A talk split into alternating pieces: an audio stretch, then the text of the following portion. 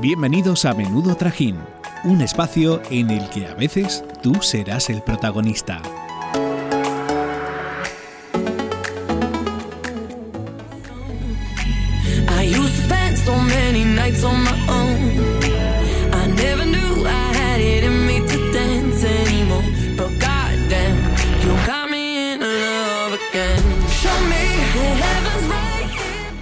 Buenos días, el programa de hoy va a estar cargado de buena música y vamos a conocer lo que hay detrás de las canciones. Todas conocemos los nombres de Dua Lipa, Soje Culebra e Ira Losco, cantante de Eurovisión, ¿verdad? Pues Por claro, supuesto. claro. Pero, ¿sabéis quién es el productor de las canciones de Love Again, Siete Lágrimas o Top of the World? Hombre, Yo no. yo creo que a lo mejor, sí, no lo sé. Yo no. Pues esa duda la vamos a resolver con nuestro invitado de hoy. Ahora sí, ¡Que empiece el trajín!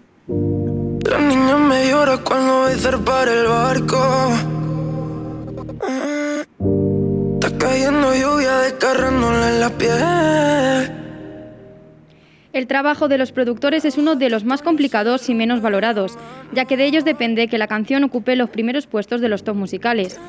A pesar de pasar miles de horas frente a las pantallas, pensando, modificando y perfeccionando cada nota y melodía de las canciones, son pocas las personas que se interesan por ellos y conocen su trabajo. Por ello, hoy Javier Falquet, más conocido como Garabato, ha querido estar con nosotras para explicarnos y contarnos cómo es crear desde cero la base de una canción y que se convierta en un hit. El hilo rojo, pa' toda la envidia. El mal de ojo cuando contigo me mira.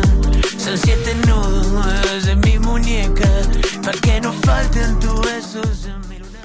Garabato es uno de los compositores y productores del momento. Ha trabajado con grandes artistas internacionales como la ya mencionada anteriormente Dua Lipa e Ira Losco, y también con artistas nacionales como Soje Culebra y Bruno Alves, a quien conoció en la Academia de Operación Triunfo tras ofrecer a los concursantes una masterclass de composición y producción. Buenos días, Garabato. ¿Qué tal? ¿Qué tal? Buenos días. Bueno, el nombre artístico es muy importante en la profesión musical. ¿De dónde sale el nombre de Garabato? Pues eh, la verdad es que, o sea, creo que la, verdadera importancia está en el significado que se le da. Al final el nombre era una chorrada que rayé un folio y hice garabatos. O sea, estaba, estaba buscando nombres aleatorios, todos me sonaban a chino mandarín y rayé todo el folio, hice garabatos y me quedé mirándole y dije, garabato. y así fue como salió. ¿Y qué fue lo que te llamó para empezar en el mundo de la producción? Pues sinceramente es una cosa que siempre me había llamado la atención, en plan el hecho de poder hacer música es una cosa que de pequeño me, me llamaba la atención, pero yo pensaba como que era una cosa que no estaba a mi alcance. Entonces, en el momento en el que descubrí que sí y que con un ordenador normal y corriente de casa eh, pues podía hacer cosas, en ese momento dije, caramba, esto es, esto es lo mío. Me encanta. empezar una canción desde el principio debe ser muy complicado. ¿Cómo es prepararla desde cero? Pues depende, depende de, de muchas cosas. O sea, si me tengo que enfrentar al lienzo en blanco, eh, muchas veces o bien tengo una idea preconcebida, en las notas del móvil tengo un montón de tarareos de cosas que se me ocurren en momentos random y hay veces que tiro de meroteca, ¿sabes? Me escucho a mí mismo tarareando y eh, hay otras veces que la exploración va por otro camino. O sea, estoy haciendo quizá diseño sonoro eh, o estoy probando un ritmo que me llama la atención y, y bueno, no sé, tiene que, el punto en común es que tiene que tener algo que de, de antemano eh, me apetezca explorar. Me da igual que sea una vocal, una percusión, una idea o un in- sintetizador. ¿Y cuántas horas al día le dedicas a la producción? Pues todas, todas las que estar despierto me permite.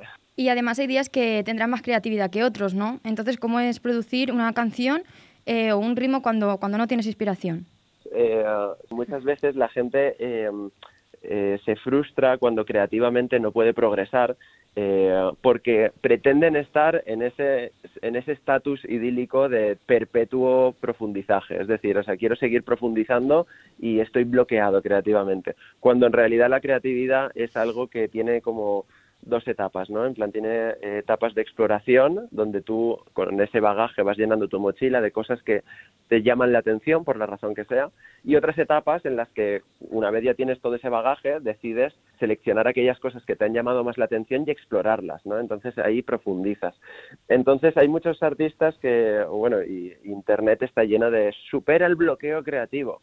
Y es en plan de decir que o sea, no, no, es, que haya que superarlo, en plan de no se puede estar siempre profundizando. Hay veces que hay que enriquecerse y buscar otras, buscar las mariposas, ¿no? Para volverte a enamorar de, de, lo que quieres hacer. Y una vez las tengas, seguro que de manera natural te apetece profundizar. Has trabajado con Maximiliano Calvo o con Soje Culebra, que son dos artistas muy importantes en el panorama musical actual, tanto en España como, como en América Latina, ¿no? Pero son dos estilos totalmente diferentes. ¿Cómo es adaptarse a, estos géneros tan, tan diferentes? Porque a priori puede parecer fácil, pero yo creo que tienes que tener una gran capacidad de adaptación, ¿no? Cuéntanos. Eh, sí, o sea, yo creo que es un poco cargarse la expectativa eh, y no me gusta definirme. O sea, como dijo alguien en algún momento, definirse es limitarse. Y, uh, y creo que la gente que está cerrada a un solo género está explorando una porción de un todo muy grande, ¿sabes? Y es como que se están poniendo una frontera muy grande. A mí personalmente no me gusta encasillarme en nada y me gusta estar de paseo. Entonces, pues hay veces que hago cosas súper acústicas y delicadas, hay veces que hago eh, animaladas de electrónica súper contundente con texturas locas y demás. Uh -huh. y, y eso, o sea, simplemente me dejo llevar un poco en plan de lo que me apetece hacer en cada momento y no y no también te digo otra cosa, creo que cada género, eh, la peculiaridad que tiene es que tiene distintas respuestas a las mismas preguntas, Claro. tienen una manera de hacer, en plan de cómo se plantean eh, los ritmos, cómo se cierra una frase y empieza otra. Cada género tiene su manera de hacer y cuando te das un paseo por todos los géneros sales nutridísimo y, y por eso me gusta no cerrarme ni, ni ir con expectativa porque cuando te das ese paseo eh, te permites mezclar cosas, ¿sabes? En plan de esta manera de hacer, de este género, pero para esta otra cosa, esta otra manera de hacer de este otro género. Así que eso, o sea, voy, sim- simplemente me dejo llevar. Eh, ahora actualmente el mundo está en una constante evolución. Entonces, ¿cuál es para ti la importancia de renovarse en el día a día? Para mí es la felicidad, o sea, yo no tengo tampoco la misión de demostrarle al mundo nada en particular, simplemente de, de demostrarme a mí, o sea, es que ni siquiera de demostrarme a mí mismo, o sea, voy bastante sin expectativas, simplemente me dejo llevar y, y creo que busco la felicidad no en ser pionero ni tal, sino en simplemente jugar a qué pasaría si hago esto. Y resultado de eso, pues salen las canciones como salen con, con las peculiaridades que tienen. Pero es algo como muy genuino, ¿sabes? En plan, no es algo que busque intencionadamente. Bueno, como hemos comentado antes, has trabajado con artistas tanto nacionales como internacionales. ¿Cuál ha sido el artista con el que más has aprendido? Pues probablemente los que menos tienen que ver conmigo. O sea, sí que es verdad que dentro de la producción hay artistas de, de música electrónica como yo eh, que me inspiran y demás, que en primera instancia como que me despertaron esa, me encendieron esa bombilla de, oh, qué interesante esto. Pero si te digo la verdad, he aprendido un montón de gente que no tiene absolutamente nada que ver conmigo, eh, como por ejemplo cantautores. Es un ejemplo que pongo bastante porque me llama mucho la atención como que los productores nos cerramos en un pequeño bucle de tres segundos dando vueltas, intentando pulir la selección de instrumentos, eh, que todo sea lo más satisfying posible, por llamarlo de alguna manera. Eh, mientras que un cantautor, pues quizás se coge la guitarra y con rascando acordes y cantando, de repente te ha construido un bruto, un boceto de toda la canción en horizontal, ¿no? Desde el segundo 00 hasta el minuto 3. Y, um, y me he aprendido mucho a tener esa visión macro de, del resultado que te permite inmediatamente saber si, si la dirección que vas te gusta o no. Y, uh, y no sé, o sea, luego hay otras personas que también me llaman mucho la atención su manera de componer. Hay la gente que compone con instrumentos compone diferente que la gente que compone con, con bases de YouTube. Sin embargo, la gente que compone con bases de YouTube tiene más agilidad y repertorio y prueba más cosas. No sé, o sea, me, creo que casi todas las personas son interesantes porque nadie les ha enseñado a crear y son han tenido que buscar sus propias respuestas y descubrirlas es lo que más me, me gusta. Y además hace poco cumpliste un sueño en tu carrera profesional, ¿no? Que es colaborar con un artista del panorama internacional actual. ¿Cómo te sientes al ser el primer artista español en haber trabajado con un, un artista de renombre como Dualipa? Pues eh, sinceramente eh, tengo dos lecturas de, de este suceso. Por un lado estoy como súper contento porque evidentemente es un artista que para mí es referente, que además eh, muchos artistas que nacionales y demás son los típicos eh, artistas que todo el mundo dice, caray, qué chulo está esto, molaría hacer algo como tal. Y poder trabajar directamente con la, la original, pues eso fue increíble. Ahora bien, la otra lectura que tiene todo esto es que eh, parece que ha tenido que suceder esto como para que ciertas personas me validen como artista, ¿no? En plan de...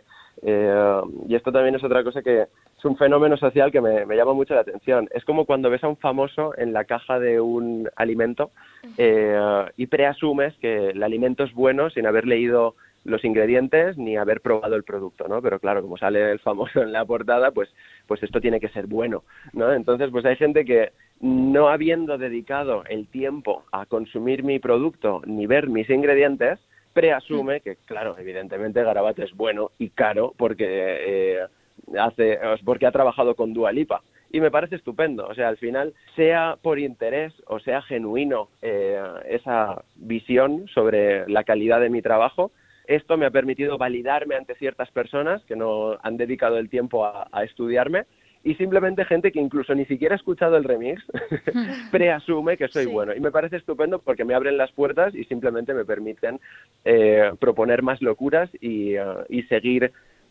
cazando mariposas, ¿no? Esa, esa pasión que, que es lo que a mí me gusta, eh, por la razón que sea, sea por interés o sea genuino, me permiten eh, abrirme las puertas y, se- y, de- y dejarme hacer un poco, como que confían más, por la razón que sea. Y al hilo de esta pregunta, ¿has necesitado irte a otros países para que se te empezara a valorar como productor?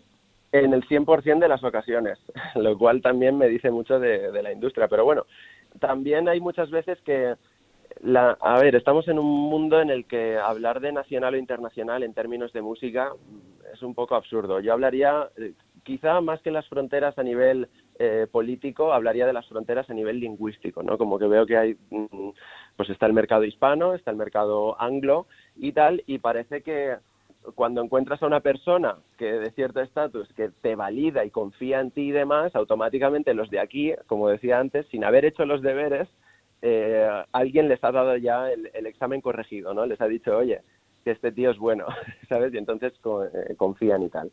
Entonces, bueno, pues na- nada, o sea, por la razón que sea, en mi vida siempre ha sucedido así. O sea, en su momento hice un tour por América con una disco, con Panda Funk, que es una discográfica americana, y y a raíz de eso, la gente en España, de mi gremio de DJs de música electrónica, empezaron a confiar en mí. Pues lo de Dua Lipa es un poco lo mismo, pero en lugar de ser en la industria de DJs, es en la industria discográfica en general. Cuéntanos un poco qué diferencias hay en cuanto a la producción en América y en España.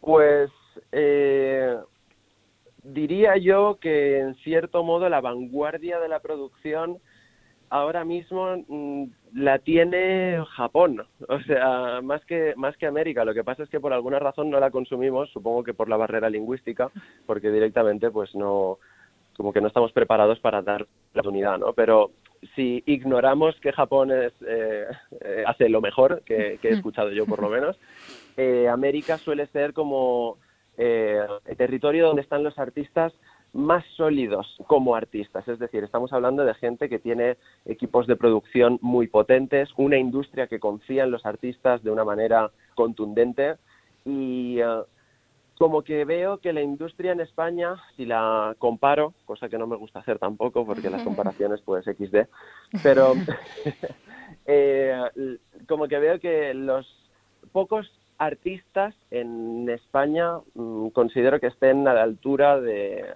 o sea, los grandes de España, pocos hay que estén a la altura de los grandes de América. Y, y no, no es culpa de los artistas, ¿eh? o sea, es una mezcla en- entre mm, la artista y industria, que al final es una misma cosa. Claro, y bueno, hablando de colaboraciones, eh, ¿cómo se desarrolla una colaboración? Porque eh, eres tú el que, el que te interesas por el artista, es el artista el que se interesa por ti. Cuéntanos un poquito. Pues a veces pasa en, en una dirección y a veces en otra. A mí, cuando soy yo el que voy, el cupido que dispara flechas, eh, lo que busco es que el art- o sea, para mí el cantante es un instrumento más, solo que tiene sentimientos.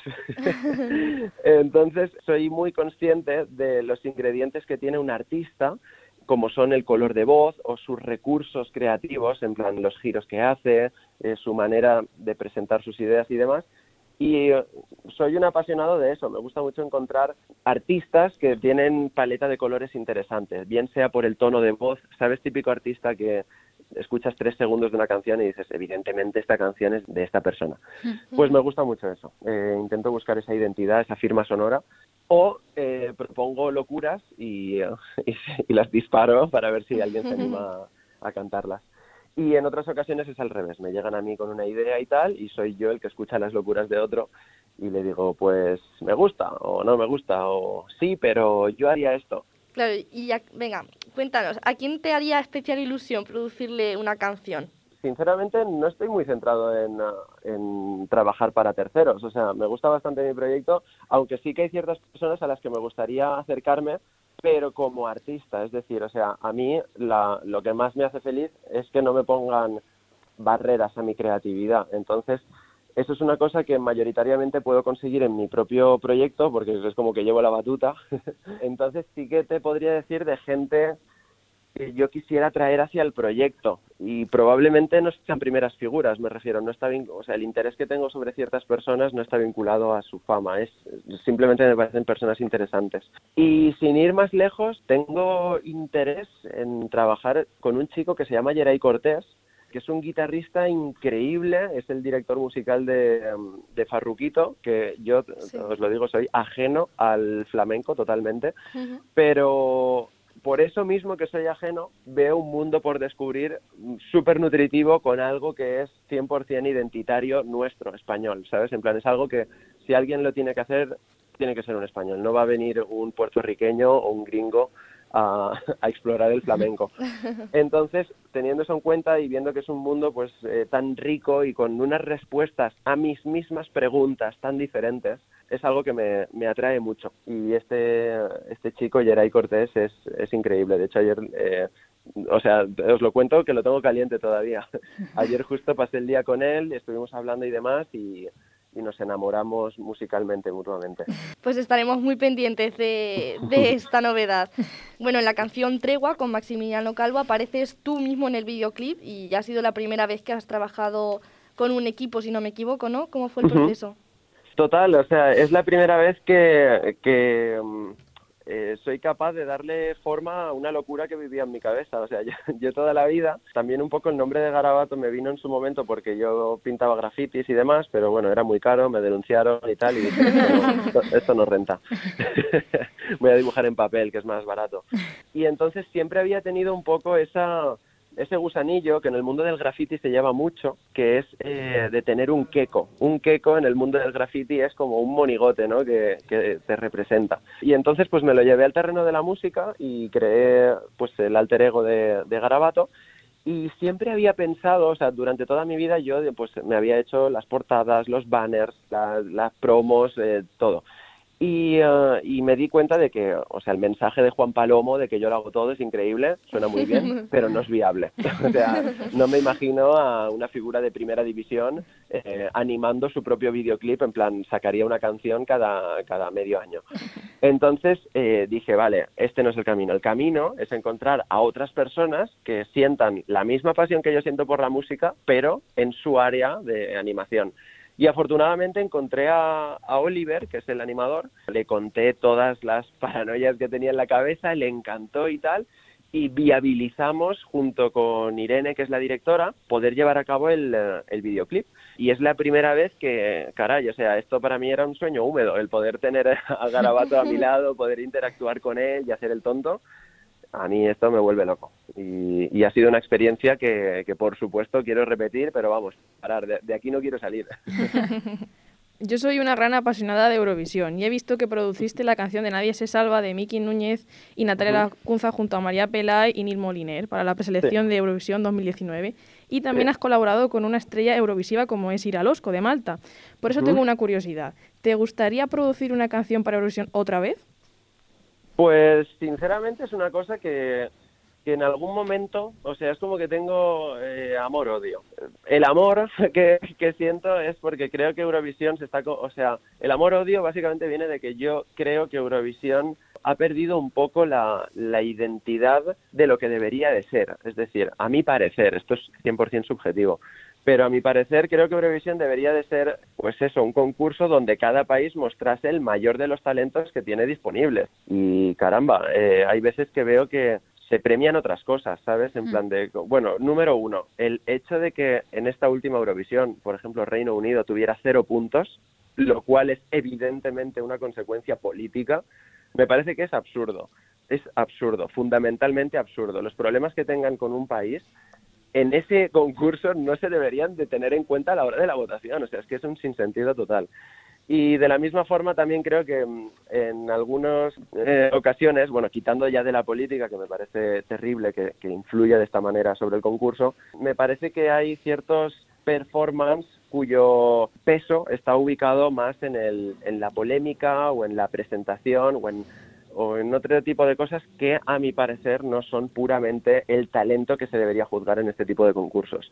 Entonces, con todo este preámbulo, me encantaría hacer algo me encantaría llevar a un concurso de ese calibre una delicatessen que representara de verdad la calidad, la calidad que tenemos en, en el país. Y si tengo la opción de hacerlo, quiero hacerlo. Pero si, pero por otro lado tengo ese odio de, en plan de yo puedo aportar mi grano, pero si el sistema está fundamentalmente podrido, pues ¿qué, qué voy a hacer? Claro, bueno, ya, ya nos has dado un pequeño adelanto de tu trabajo con Geray Cortés, pero ¿tienes algún proyecto más en marcha? Cuéntanos un poquito, danos algún adelanto.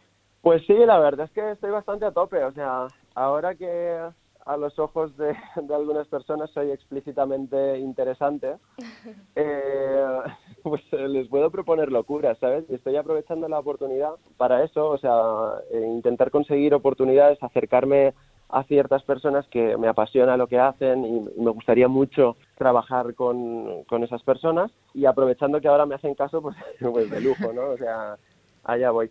Y luego la, la otra cosa es que mm, más allá de esto quisiera crear una especie de experiencia, ¿sabes? En plan, creo que la música al final es una, si quitas un poco de zoom, es una parte de un todo más grande, que es eso lo que quisiera trabajar. O sea, la, experiencia completa o que cuando alguien pues me encuentre, encuentre algo con profundidad, no simplemente canciones y ya está.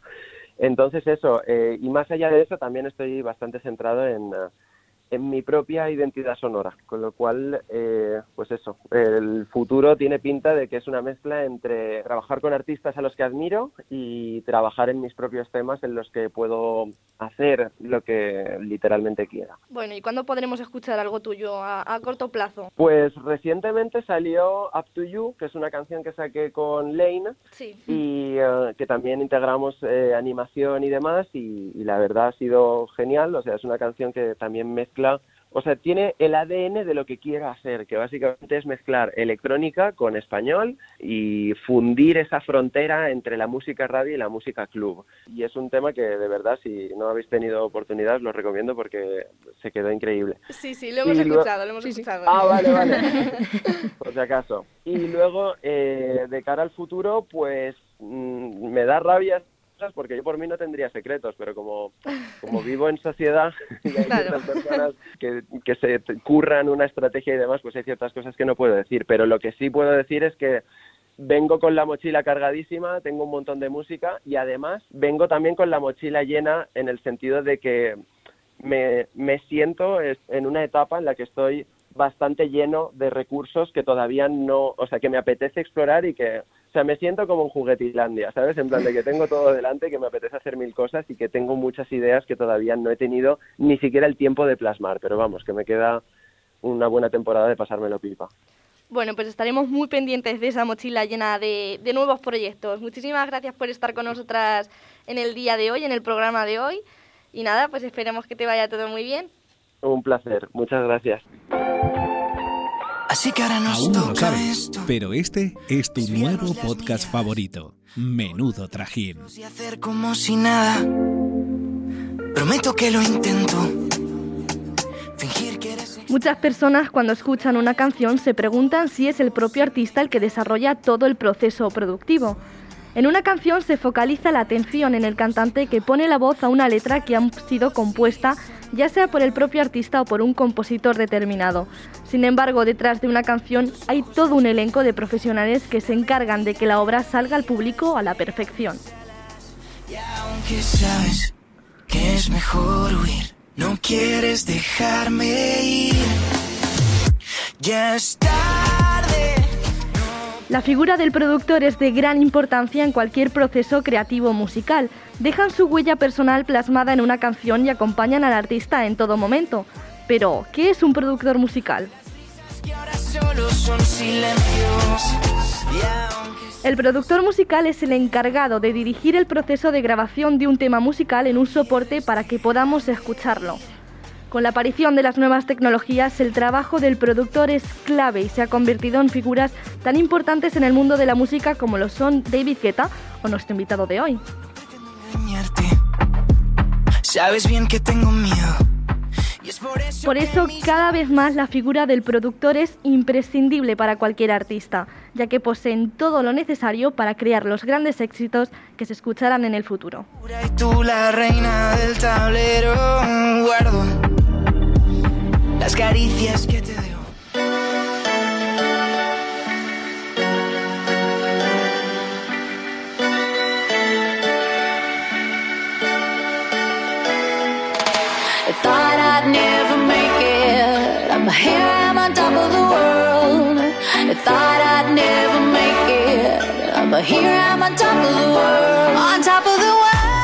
Bueno, compañeras, pues hasta aquí el programa de hoy. Esperamos que os hayáis adentrado en el mundo de la producción con nuestro invitado de hoy. Y ahora sí, ¡hasta el próximo trajín! Esto es todo por hoy. Síguenos en nuestras redes sociales. Arroba menudo trajín barra baja. Es que la barra baja estaba en oferta.